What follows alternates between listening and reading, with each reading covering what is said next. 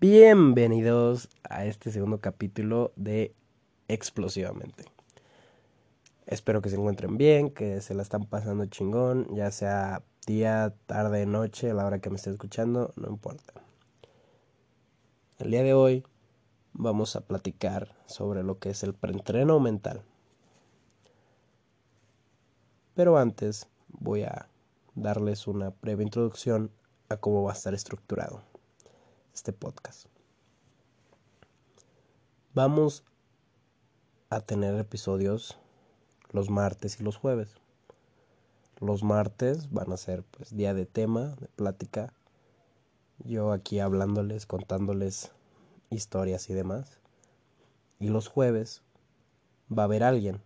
Los jueves voy a grabar con alguien, va a haber invitados, va a haber dinámicas, va a haber preguntas y respuestas, y intercambio de opiniones para hacerlo dinámico. Pero los martes siempre va a ser mío. Ok, muy bien. Eso es el aviso que, que les quiero dar para que sepan cómo va a ir estructurado esto. Poco a poco vamos a ir creciendo. Me voy a asesorar. Esto va a dar un pum tremendo. Tienen que esperarlo nada más. Bueno, ¿qué es el preentreno mental? Puede que algunos no lo conozcan, puede que alguien más ya esté relacionado y sepa qué es, o simplemente mm, desconocen el tema.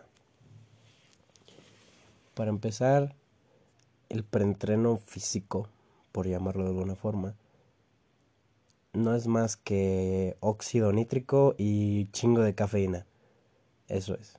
Es un polvito que te venden como suplemento que te ayuda a tener hasta cierto punto más fuerza, bueno, no fuerza, más energía para realizar los ejercicios y demás. Es algo pues muy relacionado en el área del fitness.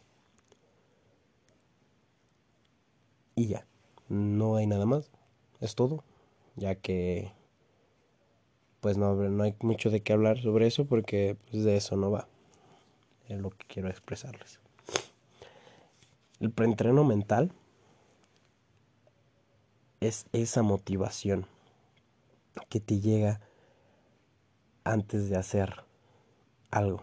Por ejemplo, eh, pongámonos mental.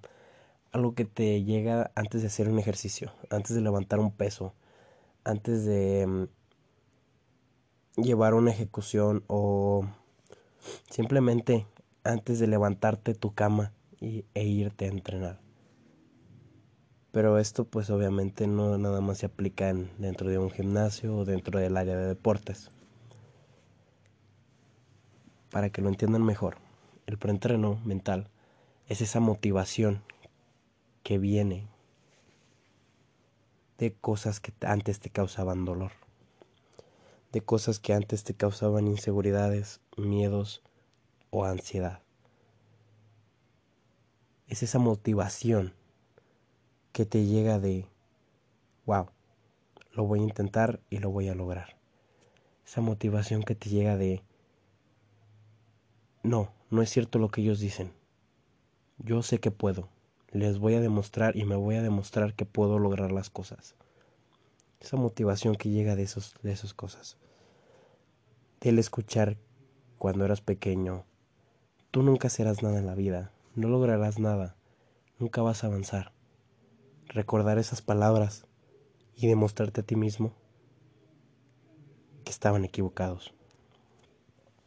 Esto viene después de un proceso, ya que esas palabras al principio hieren, lastiman y generan traumas.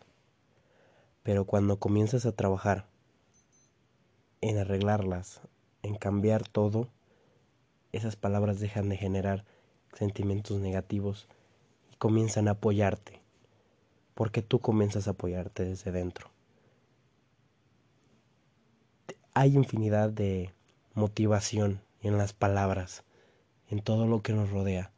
Hay que saber buscarlo, buscarlo, buscarlo, buscarlo.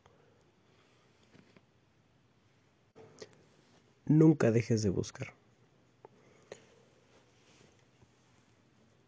Si miras en tu interior, va a haber muchas cosas que te lleguen a sorprender demasiado. Ya sea que te asusten, que te pongan feliz, que te enorgullezcan o que quieras que desaparezcan. De ahí puedes sacar mucho ese preentreno mental. Desde observarte a ti mismo y decir, wow, quiero cambiar esto. Esto no me gusta. Esto me desagrada. Desde ahí comienzas. El hecho de pensar, lo voy a lograr. Voy a demostrar que puedo. Es increíble. Te lleva a límites que no conoces. Te lleva a que conozcas nuevas partes de ti, nuevas fases tuyas rompes cualquier barrera que te puedas poner y comienzas a creer en ti gracias a ese preentreno mental. Suena chido, la verdad. Me agrada el término. Pero podemos llamarle motivación simplemente para que sea algo más general y coloquial.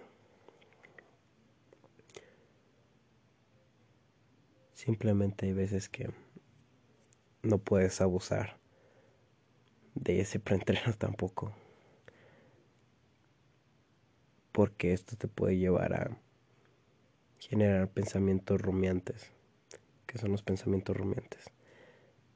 Esos pensamientos de darle vueltas a toda la situación una y otra y otra vez.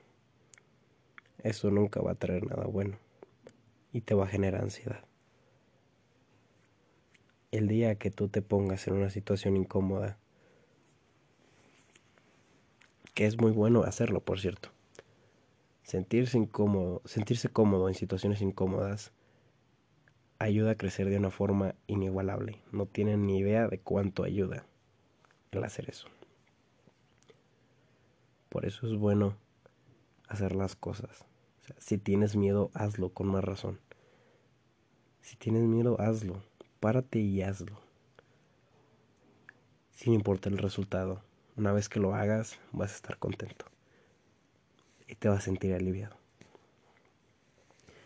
Estar en una situación incómoda, por ejemplo, a la hora de querer responder un examen, ¿sabes? Y acordarte de que exámenes atrás los habías reprobado no habías pasado con la calificación que tú querías, no habías estudiado lo suficiente, recuerdas y le echas ganas, porque te comienza a prometer a ti mismo que lo vas a lograr. Lo haces por ti. Decepcionarte a ti mismo es fatal. Yo creo que a nadie le gusta y eso es lo que nos motiva lo que me motiva y te puede motivar a ti a seguir avanzando. Es muy importante recordar que el cuerpo puede con todo. El cuerpo aguanta infinidad de daño, de cosas que le hagas. Lo que te detiene primero es la mente. Hay que cuidarla mucho.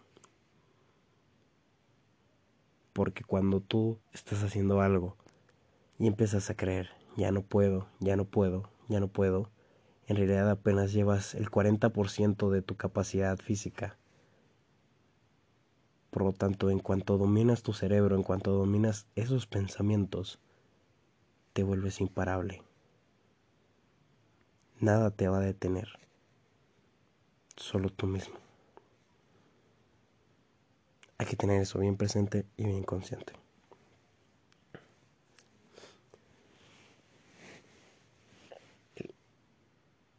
No es masoquismo el hecho de pensar o recordar ese tipo de cosas que en algún momento te llegaron a dañar. Simplemente te ayudan a crecer, a ver el mundo diferente. Porque cambiar de pensar que las cosas son malas y te traen problemas a pensar que son aprendizajes y te van a motivar a volverte más fuerte, le da la vuelta a todo. Y ya deja de ser masoquismo, por así llamarlo. Es muy importante que nunca olviden que todo depende de uno mismo, que todo hay que hacerlo por uno mismo y para uno mismo. Al final solo estás tú.